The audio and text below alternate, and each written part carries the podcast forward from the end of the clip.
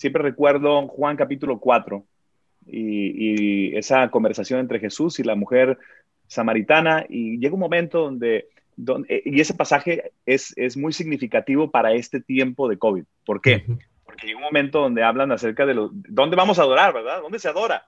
Mm. Eh, ¿Es allá en el norte o en el sur? ¿Es aquí en el templo o, el, o, allá en, en, Samaria? Los samaritanos está, eh, están adorando acá en un lado y nosotros, ¿ustedes dónde? ¿no? Mm. Y, el Señor Jesús les dice, mira, vendrá un momento donde los verdaderos adoradores adorarán en espíritu y en verdad. ¿Verdad? Y, y, y, ya no tiene, no tiene que ver el lugar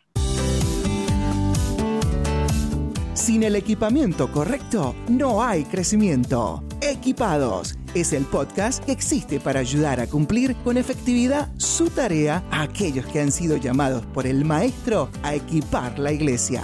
Ahora con ustedes, los anfitriones de Equipados, Ariel Irizarri y Ramón Osorio.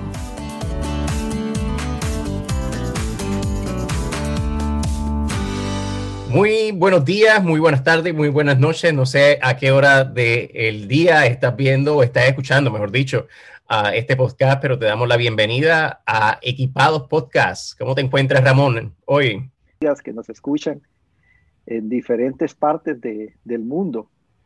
Es impresionante cómo eh, la tecnología hoy nos permite llegar a todas partes desde la comunidad del hogar, porque todavía estamos en medio de la de la pandemia del, del COVID-19. Ya es 2021 para cuando nos escuche dentro de algunos años y diga de qué están hablando.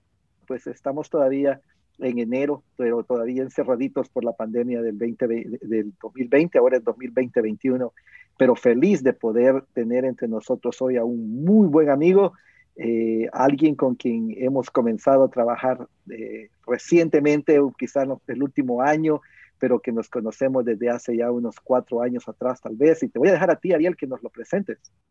Sí, mira, eh, fue muy, muy grato eh, una reunión que tuve recientemente con él. Tomamos un café y platicamos acerca de distintas cosas ministeriales que están a la vuelta de la esquina. Pero de verdad que, que un tremendo hombre de Dios. Eh, me encanta, me, me, me encanta ver la historia de, que el Señor ha tenido sobre su vida y el rol ministerial que Dios le ha dado para bendición de, muchas iglesias. Este, así que vamos a darle la bienvenida a nuestro hermano Julio Arriola, eh, un hermano que, apreciamos, como hemos dicho, y que es el director ejecutivo de la parte hispana en la Convención Bautista del Sur. Y él vive aquí en, bueno, cerca de donde yo vivo, que es cerca de Nashville. Él vive aquí también en esta región. Así que, ¿cómo te encuentras, eh, Julio? Hola, ¿qué tal? Un gusto saludarte, Ariel y Ramón, amigazos. Eh, estoy súper bien, estoy disfrutando de que a través de la ventana que estoy viendo ahora mismo está soleado aquí en Nashville en un, en un invierno que, que si bien ha estado frío, no ha estado tan congelado como el año pasado, que cuando recién llegué con la familia, eh, llegamos de México, llegamos de, haber estado en una ciudad como Guadalajara por tres años con una, un, clima primaveral eh, a través de, todo el año y llegar a, Nashville y nos tocó un frío tremendo, pero ahora estamos ya contentos del clima y, de, y del solecito en Nashville. Pero gracias por la invitación, estoy contento de participar aquí en ese podcast. No, aquí eh, todos los hispanos y todos los hispanos tenemos que, no digo yo que todos los hispanos tenemos que adaptarnos ¿no? al frío como tal. Este, bueno, por lo menos lo, yo que soy caribeño, este, y bueno, México y Honduras, que, Ramón es, de Honduras, así que tenemos que adaptarnos. Eso es parte de la, de la vida cuando decimos, Señor, heme aquí, envíame a mí. Así es. Y uno nunca se adapta a la realidad. Yo me acuerdo cuando entré a Estados Unidos, fue allá a, a mediados de los 80, y el Señor me dio la oportunidad de estudiar en Iowa, este, bien al norte, y entré en mayo, así que hubo tiempo para irse aclimatando, pero nunca se me va a olvidar que vine con una eh, una chaqueta bien delgadita, y todo el mundo me, decía en Iowa, te vas a morir con eso. Y no entendía a qué se referían hasta que me obligaron a, irme a comprar un abrigo de invierno ya de veras y efectivamente me hubiera muerto si no lo hubiera comprado. Así que, y hoy, muchos años más tarde, nunca me he acostumbrado. Con mi esposa vamos ya para el sur. Ya pasamos, nos conocimos en Iowa, llegamos a Kentucky, ahora estamos en Georgia, pero todavía es muy helado para nosotros, así que eventualmente vamos a terminar o en la Florida o allá en el sur de Texas. buena idea, buena idea. Yo añoro la playa cada vez que pasan los grados, llega a este 50 o 40 que está ahora mismo afuera, pero está, sí, está hermoso, está soleado y está hermoso por lo menos. Deja de quejarte que aquí amanecimos a 20. Ah, bueno, está, mucho mejor, mucho mejor. Hermano Julio, dígame.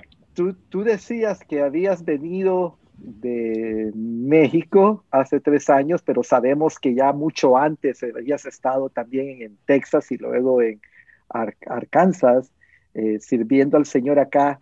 Eh, cuéntanos un poquito de ti, mi hermano. Cuéntanos, eh, suponemos que eres de México, pero confírmanoslo, por favor. Hablaste de Guadalajara. Sí. Dinos de un solo si le vas a las Chivas o al Atlante. Claro, y arriba las Chivas.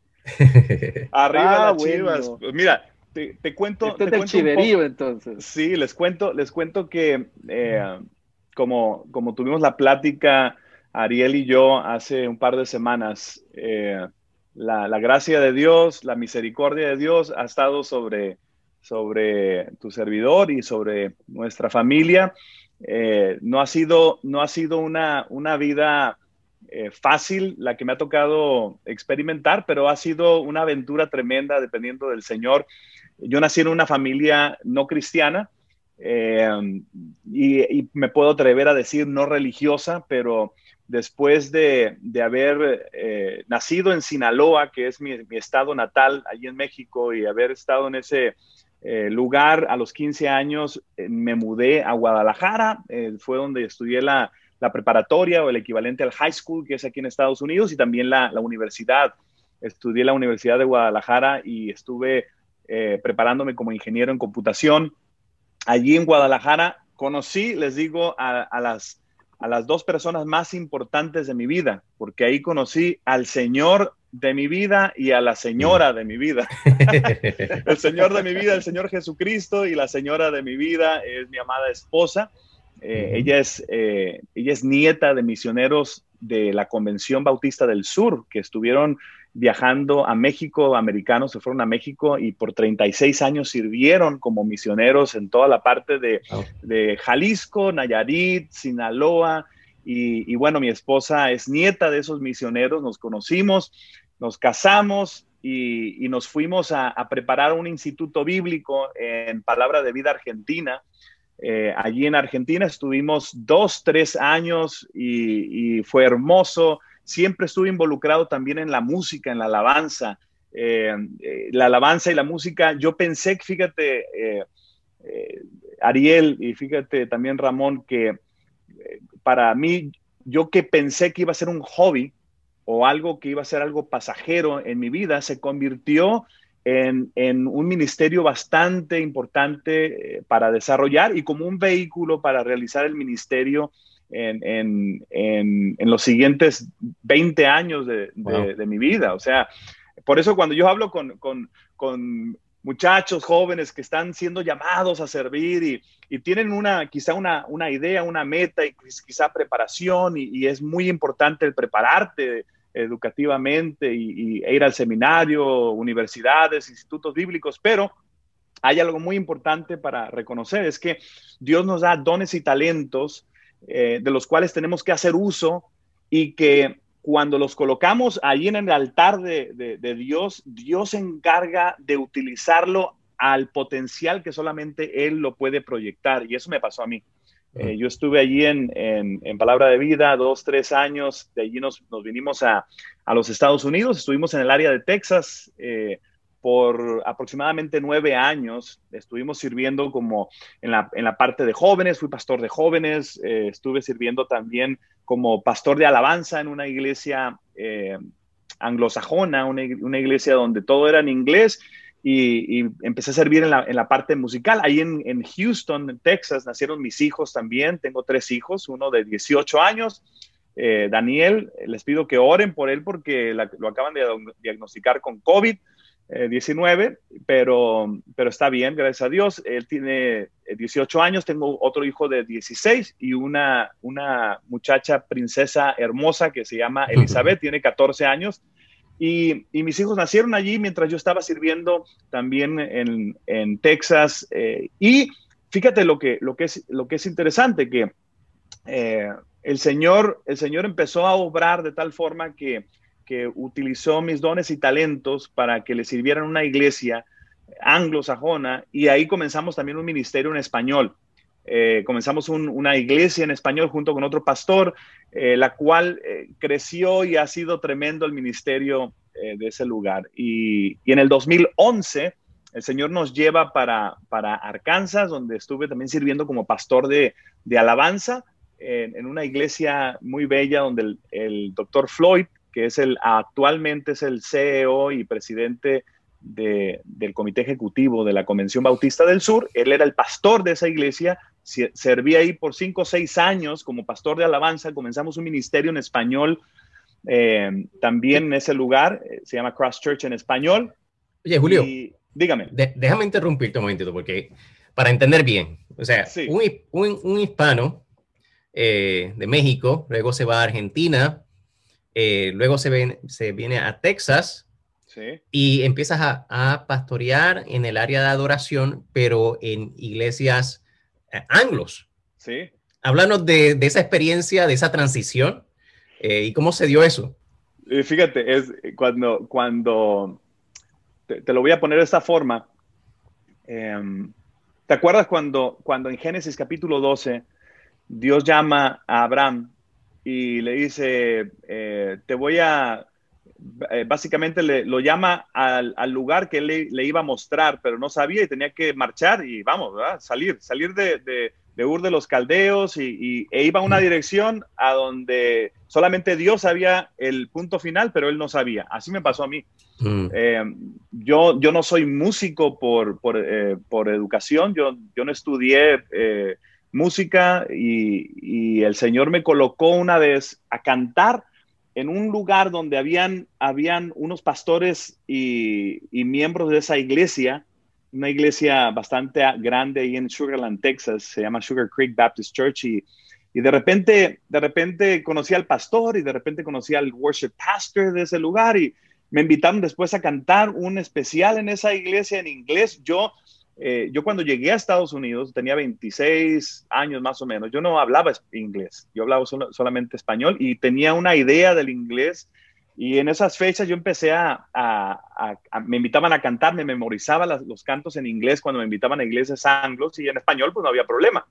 Pero me invitaron a cantar y yo no entendí el concepto y si tú me estás escuchando en otros países de fuera de Estados Unidos te vas a dar cuenta que eh, generalmente los, los pastores somos bivocacionales, ¿verdad? Y a veces este, eh, y los que ayudan en la música, pues también eh, son voluntarios o lo que sea. Yo no, yo no tenía un concepto de una carrera musical dentro de una iglesia.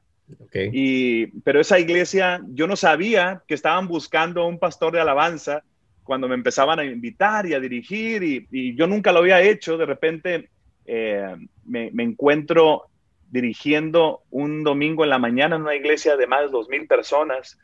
Y, nunca lo había hecho y, bueno, ya después me, confiesan que estaban buscando a alguien, ¿no? Y, el Señor nos, nos detuvo ahí, estuvimos ahí por varios años, seis años en esa iglesia. Eh, y al mismo tiempo abrimos el, ministerio en español. Y, yo, yo les digo a, los hermanos, eh, aquellos que están viajando a cualquier país, pero si vienes a Estados Unidos, tienes que recordar que tu ministerio no es únicamente con aquellos que se parecen a ti. Tu ministerio son todos, todos son los que, los que debes de, buscar ministrar. Y si estás en un país donde se habla el idioma eh, inglés, bueno, tienes que abrir tu corazón y abrir tu mente y, aprender el idioma y buscar eh, acelerar tu, tu, eh, tu, área de ministerio. Y bueno, para, a mí me tocó en el área de la música y aprender el inglés y aprender música porque no sabía bien. Y, y eso, eso fue algo maravilloso. Y eso, eso lo utilizó Dios para que llegara a esa iglesia y de allí proyectarme al siguiente ministerio que fue en, Arkansas, ¿verdad? A, ser el, pastor principal de, alabanza en, Cross Church. Y, bueno, ahí en, ahí en Cross Church, después de cinco o seis años que, estuve sirviendo. Que no, que no, era, no es una iglesia pequeña, ¿no? no, no, Cross Church es una, una iglesia de nueve, diez mil miembros eh, que en aquel entonces eran cinco campus y, a mí me, llevaron a ser pastor de alabanza de un campus y después al año me, promovieron a, supervisar todo el ministerio y organizar todo el ministerio de alabanza de todos los cinco campus. Por eso le digo, yo le decía también a, Ramón, por la gracia de Dios, porque eh, no, no me lo merecía, no era el mejor, ni el mejor, ni soy el mejor cantante, ni el mejor músico, ni el mejor teólogo, pero el Señor eh, se encargó de hacer de lo que no es. Y, el Señor me permitió estar allí encargado de ese ministerio y al mismo tiempo, eh, dos años consecutivos, me tocó dirigir la alabanza, ser el, director, eh, el director musical de la convención, de la, de la, reunión anual, que es donde conocí a Ramón. Allá conocí a Ramón, este, pudimos conectar, no me acuerdo si fue en Columbus, Ohio, creo que fue en Columbus, Ohio en el 2000. 15, 2015 creo que fue, hace seis años. Y, dirigí la alabanza, dirigí la alabanza creo por ahí también en, uno de los eventos hispanos en, San Luis, Missouri, creo que fue después. Este, y, bueno, eh, fíjate cómo, eh, cómo cuando hablo con muchachos también y, pastores, futuros plantadores, eh, tenemos que estar con, con, con el corazón abierto, hacer su voluntad y, y, hablando de lo que es la adoración, tú me, eh, me, me, hablabas, me preguntabas. Julito, Julito, dígame. Antes de que entres ahí, te quiero interrumpir. Sí, dime. Porque tengo algo que preguntarte. Yo creo que hay muchos de nuestros eh, escuchas que eh, trabajan en contextos con americanos, ya sea aquí en los Estados Unidos, que probablemente es la gran mayoría, pero también en otros países donde ya sea que trabajen incluso en el campo de los negocios o incluso eh, con misioneros, eh, etcétera. Eh, tú has sido muy exitoso en tu trato con el americano y debo de decir algo adicional, sin perder tu dignidad y más bien siempre promoviendo la obra hispana y el hispano en general dentro de ese contexto. Y con dolor en el alma tengo que decir que no es la experiencia de la gran mayoría. Yo, he encontrado muchos de nuestra gente que desgraciadamente eh, o no tienen una buena relación con el pastor eh, americano, con los líderes americanos, o quizá tengan una relación de servilismo hacia el americano, o eh, tienden a no implementar sus propias ideas y conceptos en ese contexto. Entonces, mm. te quiero detener aquí porque yo creo que tú tienes muchísimo que, aportar sobre eso. ¿Cómo es posible? ¿Qué, características? ¿Qué se necesita para que un pastor hispano, para que un, eh, para una persona hispana en esa relación con el americano tenga una relación saludable, digna y eh, promisoria? Claro, eh, excelente pregunta. Creo que es el primero que me ha preguntado eh, eso, Ramón, de, todo el tiempo que he estado en entrevistas y con amigos y todo. Y por supuesto que no hay una fórmula. O sea, si yo te dijera, mira, sigue estos pasos y está garantizado 100% que te va a ir bien, no, no existe. Te puedo dar mi experiencia, eh, mi experiencia y que a mí me ha servido, ¿no? Algunas cosas que, que son conceptos eh, conceptos que, en inglés le llaman el, common sense, ¿verdad? El sentido común también. Eh, pero, ¿qué, cosas, primero, primero, qué cosas hacen que, nuestra gente, nuestra gente sea, sea aceptada y sea eh, valorada, ¿verdad? Nosotros tenemos, voy a primero hablar lo que, lo que es atractivo de parte de nuestra gente hispana. Nuestra gente hispana eh, eh, es, es guapachosa, es, es, cuando digo guapachosa, es, es calurosa, es amigable. El, hispano tiene, tiene ese carisma que, que, cuando nosotros lo utilizamos nos ayuda mucho.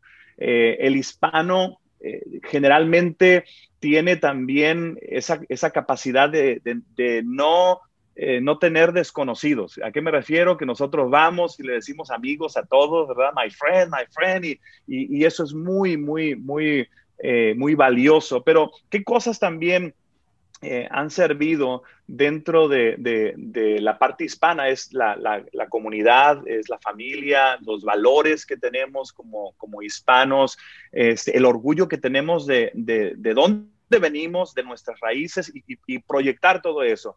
Pero también el, americano y en Norteamérica eh, hay ciertas cosas que, son muy, muy evaluadas eh, y, valoradas por ellos y, son la excelencia. Y, todo lo que voy a mencionar ahora no, no es algo que está fuera de los hispanos, sino que nosotros los hispanos también, cuando llegamos a este país, debemos de valorar e intensificar eh, el, valor por esas cosas. Una de las cosas es la, excelencia. Nosotros, eh, acabo de venir de una, de, una, de una reunión de que estuve con unos directivos ahí en, Liberty University y, hablaban de, de, algo que, que el presidente, el fundador de, esta universidad por allá eh, hace 50 años, eh, este presidente decía que las cosas deben de ser con excelencia, especialmente si son cristianas. ¿Ok? La excelencia debe estar en todo, pero especialmente si eres cristiano, debe tener más excelencia. Y, y, quiero agregar esto, si somos hispanos y somos cristianos, tenemos nosotros que tener la excelencia en primer lugar porque tenemos un Dios excelente. La otra cosa es que cuando nosotros entramos a un contexto eh, anglo, debemos recordar que eh, los, los anglosajones valoran mucho los números y, los números debemos recordar que, representan personas. Si, los números representan personas, si las personas son importantes para nosotros, debemos recordar que tener, tener un, un, eh, un tiempo para estar eh, colocando atención en los números y, llevar estadísticas y, proyectarse hacia el futuro y todo eso es muy importante. Eh, lo que es la relación, el, chain of command, como dicen eh, en inglés, ¿verdad? La, esa, esa estructura de liderazgo, de cadena en comando, debemos de recordarla también. Y eso hay que respetarlo siempre. Y cuando, cuando tienes una persona que entre los hispanos eh, generalmente es un poquito movido para todos lados, ¿verdad? Y nos cuesta mucho eso, pero cuando entendemos, hey, fulanito de tal es mi supervisor y aunque la persona arriba de mi supervisor eh, está arriba de mí, yo tengo que ir a través de mi supervisor, yo tengo que ir a través del liderazgo. Y, son cosas, ¿no? Excelencia, puntualidad, eh, dar lo mejor de ti. Eh, el, no dejar de prepararse. Tú, Ramón, más que, ninguna otra persona nos has dado el ejemplo también. Tú eres una persona que, te has preparado y, sacaste una maestría y, has salido adelante y creo que el, americano valora eso también, valora que nosotros no, dejemos de, prepararnos. El, ser, el, ser eh, teachable. ¿Qué significa eso de ser teachable? El estar dispuesto a aprender. Eh, el, nunca decir, ya me la sé, o, ser demasiado orgulloso para, para, no dejar que alguien más eh, te enseñe. Eh, creo que nosotros los hispanos podemos aprender mutuamente de, otros líderes hispanos y podemos aprender de, los americanos. Y la otra cosa es, con eso voy a terminar esta parte, la otra cosa es recordar que nosotros estamos en este país y que no debemos de enfocarnos únicamente a nuestra gente. No debemos únicamente enfocarnos a los hispanos. No debemos de enfocarnos únicamente en el español. Estamos en este país para alcanzar todo el mundo desde la plataforma hispana. Somos hispanos para alcanzar el mundo. Y, y yo creo que cuando eso se proyecta y no sentirte menos, yo les, les digo a todos los hermanos, no, es que, es que hay personas que son mejores que yo. No, no, no. Hay personas que van a hablar mejor que tú. Va a haber personas que van a tener más educación que tú, más experiencia que tú, pero Dios se encarga de capacitar al llamado. Dios te llama y, y luego te capacita. Entonces, no te sientas menos. Si Dios te colocó en un lugar, Dios se encargará de capacitarte y de darte a ti la oportunidad para prosperar, para dar lo mejor de ti y alcanzar a más personas. Excelente, excelente. Oye, y, ahora haciendo, haciendo entonces un brinco de lo que estuviste haciendo en Arkansas y luego entonces al rol que tienes hoy día, que en cierta manera fue un, un como se, se, te pasó un batón, eh, nuestro hermano que eh, admiramos siempre mucho eh, y queremos mucho, Bob Sena, tenía un rol en, ese, en, esa, en la denominación como tal, y ahora tú estás tomando un rol eh, ¿verdad? Como el líder de, los hispanos. Este, háblanos de ese rol, eh, de lo que representa y de lo que estás haciendo, este, para que conozcamos más. Yo sé que hay muchas personas que nos escuchan que son de la denominación bautista en Estados Unidos, otra gente que no, pero sabemos que somos un cuerpo y, es bueno, ¿verdad?, entender más o menos este, estos roles que de una manera u otra están esparciendo el Evangelio y está llegando más gente a Cristo a través del rol que, estás tomando. gracias, eh, Ariel. Mira, la singularidad de nosotros los bautistas es que no existe tal liderazgo piramidal donde, donde el líder manda a los de abajo a, que hagan cosas. Nosotros, eh, cuando hablamos de liderazgo dentro de nuestra denominación eh, cristiana bautista del sur, hablamos de un liderazgo de servicial, un, liderazgo donde nosotros servimos a casi 50 mil iglesias en Norteamérica y esas, eh, de esas 50 mil o 47 mil a 50 mil congregaciones que tenemos en la Convención Bautista del Sur, existen aproximadamente 3.500 congregaciones hispanas. Y tu servidor lo que hace es dar una representación a, esas 3.500 congregaciones y promover todo lo que tenga que ver con la parte hispana dentro de la, de la Convención Bautista del Sur, vinculándolos a, a los recursos que tenemos para promover también la Gran Comisión. Eh, como, tú, como ustedes saben, aquellos que conocen un poquito de la Convención Bautista del Sur, la Convención Bautista del Sur eh, existe para promover la, Gran Comisión y lo hacemos a través de plantación de iglesias como es la, Junta de Misiones eh, de Norteamérica, que es NAM, eh, tenemos eh, también lo que es la Junta Misionera Internacional, que es el IMB, y, lo que hacemos es promover esa, esa, esa fundación de iglesias, ese, eh, esa expansión del reino de Dios. Y, lo que hacemos nosotros es que como, como líderes serviciales o de servicio dentro de la convención o como director ejecutivo de relaciones hispanas, es que nuestra gente hispana participe en todos los sentidos para cumplir la gran comisión en, eh, a través de, de todas estas, estas entidades o agencias misioneras y de preparación que tenemos, ¿verdad? Tenemos, tenemos eh, a Lifeway, que, que, tenemos un montón de recursos, ¿verdad? Para, para, utilizar en nuestras iglesias y tenemos los seminarios y tenemos en esos seminarios eh, eh, futuros pastores y, y, plantadores y misioneros que van a ir alrededor del mundo y, tenemos Guidestone, donde apoyamos aquí a que los pastores puedan tener un, un, una preparación financiera para el retiro y, y muchas cosas más. Entonces, tu, tu servidor Julio Arriola, yo lo que hago es que estoy allí para traer toda esta visibilidad de lo que es la convención a los hispanos y los hispanos a la convención. Excelente, excelente. ¿Y cómo es posible, Julito, hacer algo así en un país del tamaño de los Estados Unidos?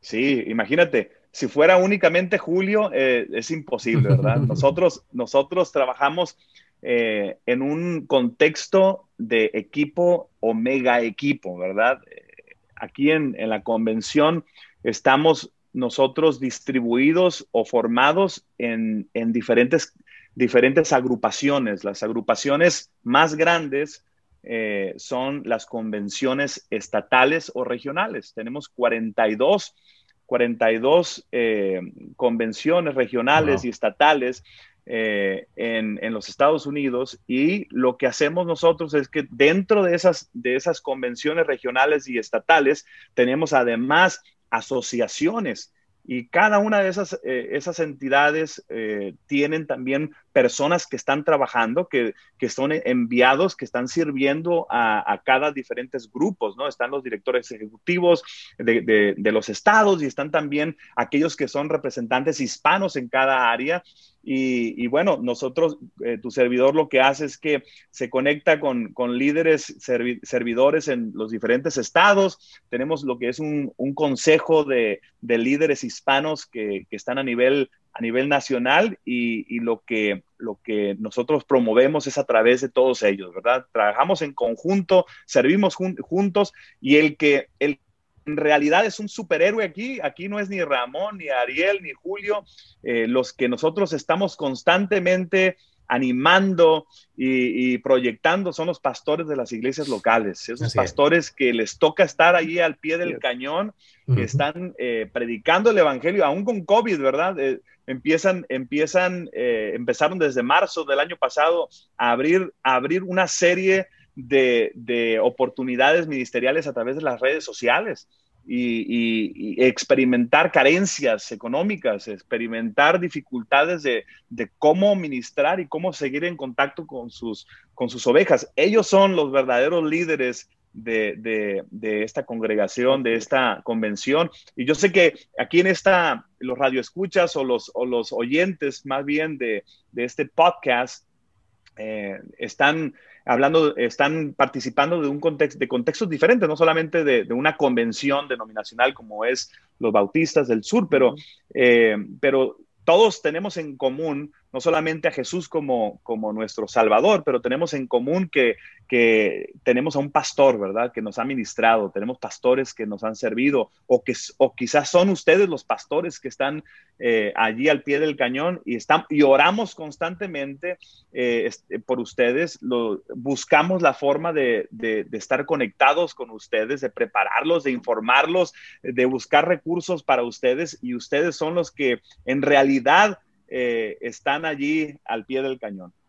Pero me, me, gustaría finalizar con, con una pregunta, este, y después de eso no sé si, si Ramón tenga otra, pero eh, conectando entonces tu, tu, pasión por la adoración, tu experiencia sí. con la adoración, uh -huh. ponle que un pastor nos esté preguntando, a través de la experiencia que he tenido de este COVID, eh, no sé en este momento cómo llevar la adoración en la iglesia eh, está, ha menguado el equipo de adoración, eh, ha menguado los servicios de adoración presenciales, como lo importante, eh, basado en la importancia de la adoración, y puedes compartir un poco acerca de eso, pero también de qué manera práctica los pastores y los líderes de adoración pudiesen llevar a cabo eh, momentos de adoración en, en, la congregación hoy día.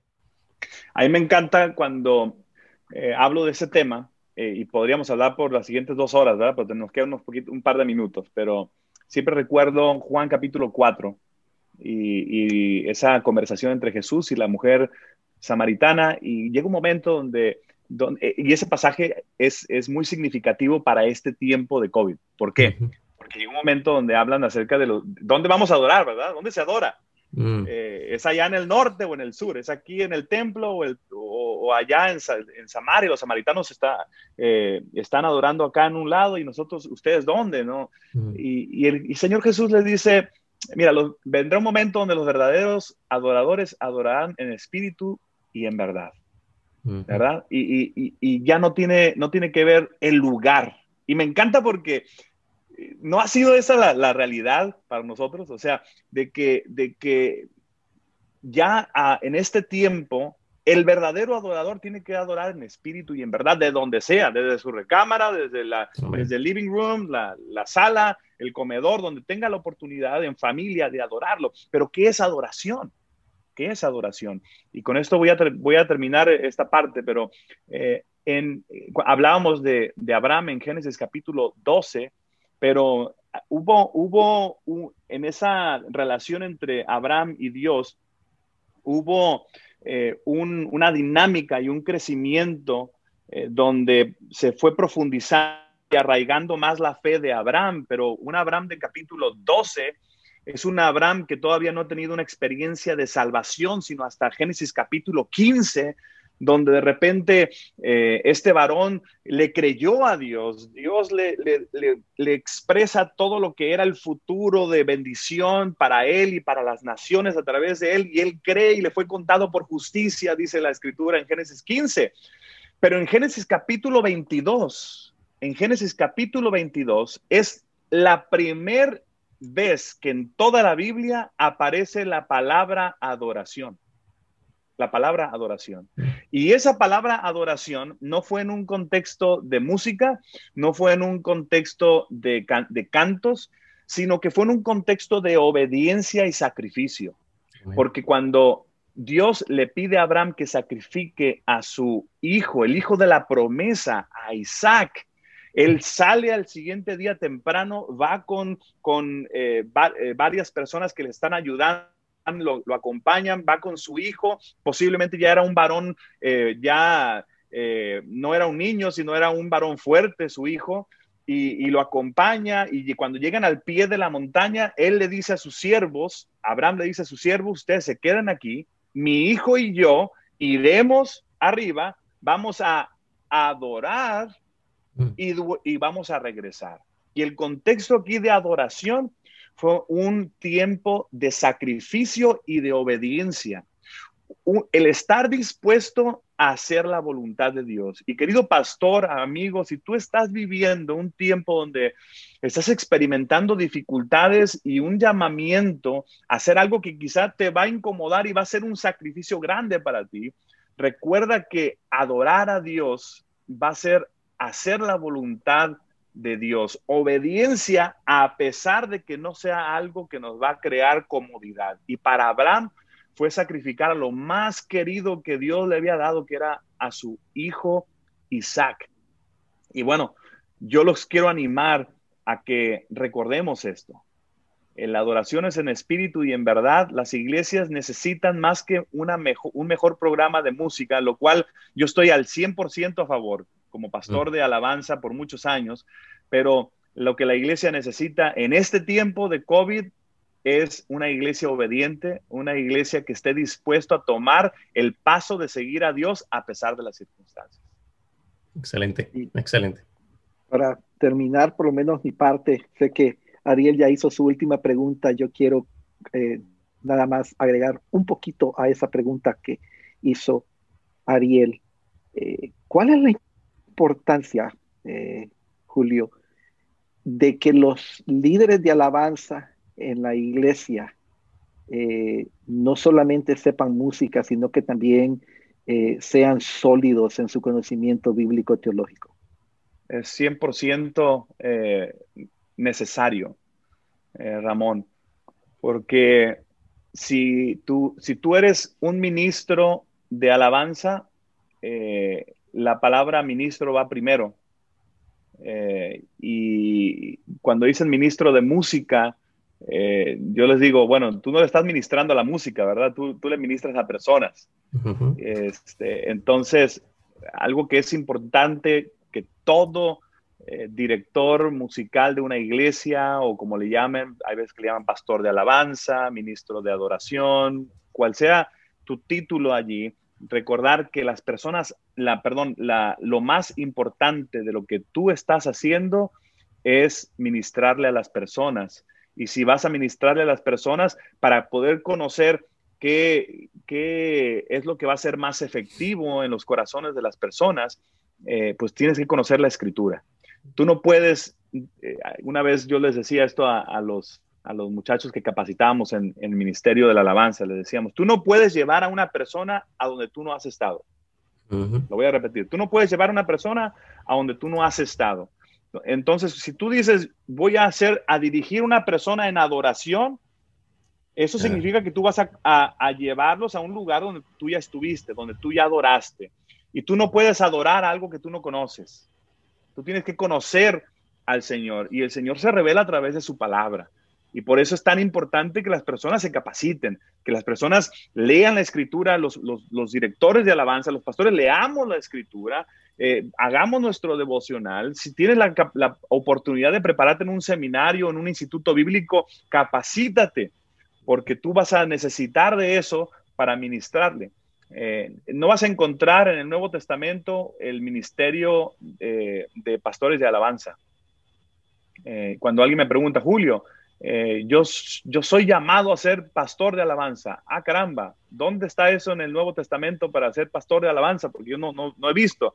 Tú eres pastor de personas. Tú puedes ser pastor de personas. Tú, tú, y puedes quizá, quizá utilizar ese llamado a través de la música, utilizarlo desde el púlpito como, como enseñador, quizá en la escuela dominical, quizá como plantador, quizá como misionero y un montón de oportunidades más. Pero como llamados de Dios, tenemos que decirle al Señor sí y estar preparados para la, palabra, ¿no? Bueno, yo creo que vamos a tener que invitar nuevamente a Julio, porque hay, hay mucha tela que cortar en este tema de, de la adoración y yo creo que es fascinante eh, si podemos sacar temas de, toda esa experiencia y, dones que el Señor te ha dado. Pero gracias, Julio, por, este tiempo. Eh, quisiéramos, ¿verdad? Este, ya finalizar con, esta parte de la entrevista, pero quiero que sepas que vamos a estar orando por, tu nuevo rol, ¿verdad? Eh, que sabemos que el Señor te, ha colocado allí y te usará, te usará con poder. Así que estamos muy agradecidos a Dios por tu vida. Gracias, Ariel, y gracias, Ramón. Yo estaba pensando exactamente lo mismo, Ariel. Tenemos que invitarlo de nuevo porque hay un área donde también tiene mucho que enseñar y es en el área de liderazgo. Entonces, eh, eh, yo creo, mi hermano Julio, te tenemos que amenazar desde ya que no te vamos a dejar en paz hasta que aceptes una segunda invitación para continuar con ese tema de la adoración, la relación bíblica y todo lo demás, pero también eh, sobre el aspecto de liderazgo, porque en el año que te he visto trabajar desde donde estás y, luego sabiendo cuál ha sido tu pasado. Eh, creo, mi hermano, que tienes un, gran eh, caudal de, experiencias y de conocimiento que todos necesitamos aprender de ti, muy a pesar de que estás bastante joven, lo cual es bueno, significa que hay mucho más que tú vas a hacer para la gloria de Dios. Eh, dudo que sea nada más en Estados Unidos. Yo estoy convencido de que Dios te va a usar a, nivel mundial, mi hermano, porque Dios es bueno en gran manera. Y te queremos mucho, mi hermano, te queremos mucho. Gracias, Ramón. Yo también los quiero mucho a ustedes y fue un, honor eh, estar en, este programa, de, en este podcast. Y claro, eh, cuando cuando me inviten otra vez, aquí voy a estar de, de nuevo. Y yo les recuerdo que la, la, diferencia que dices tú, no, que el caudal de información no, me ha dado unos, unos tropiezos y unas caídas que luego les puedo contar en la siguiente entrevista también. así es. Bueno, de ahí se aprende, de ahí se aprende, más también, mi hermano. Muchas gracias. Pues, Muchas Ariel, gracias. yo creo que estuvo enorme, hermosísimo. Tenemos que invitarlo de nuevo. Él ya se así que no tiene para dónde hacerse. Y yo sé que él acepta con todo cariño porque él es un hombre que ama al pueblo y eso es algo muy importante también. Definitivo, definitivo. No, es fascinante poder contar con alguien en esa línea, y, pero me, me, me gusta mucho su pasión y su visión con relación a la adoración. Eh, fue, fue básicamente eh, su comentario con relación a que la adoración es un acto de obediencia. Yo creo que eso es fundamental eh, cuando tenemos en nuestra mente y nuestra perspectiva que la adoración es cantar, cuando realmente no, realmente la adoración es un acto del corazón y la persona que, que él que puso como, como ejemplo, Abraham, definitivamente nos enseña claramente lo que realmente es la adoración, es darle, entregarle a Dios todo lo que Él nos ha dado. Hay, hay dos cosas que, quisiera añadir. Eh, yo sé que hay hermanos que quisieran saber más acerca de esto. Hay un libro de Life de BH que se llama ah, Nuestra adoración importa, eh, de Bob uh, Coughlin. Eh, sería muy bueno que pudieses también buscar una copia de eso. Y hay un curso que uno de nuestros pastores en el área de Illinois hizo para nosotros en Equipa, que se llama el pastor a Tony, el pastor Tony eh, Muñoz, y hizo un curso que se llama Los cinco principios de la adoración y es para el ministerio de, de, adoración, cómo llevar a cabo ministerio de adoración efectivo. Así que aquellos que quisieran ver ese curso está disponible gratuitamente allí en equipa, eh, lifewayequipa.com. Bueno, pues ha sido un gozo estar. Eh, la tarea de esta semana entonces. Bueno, tú eres el, profesor, doctor Osorio.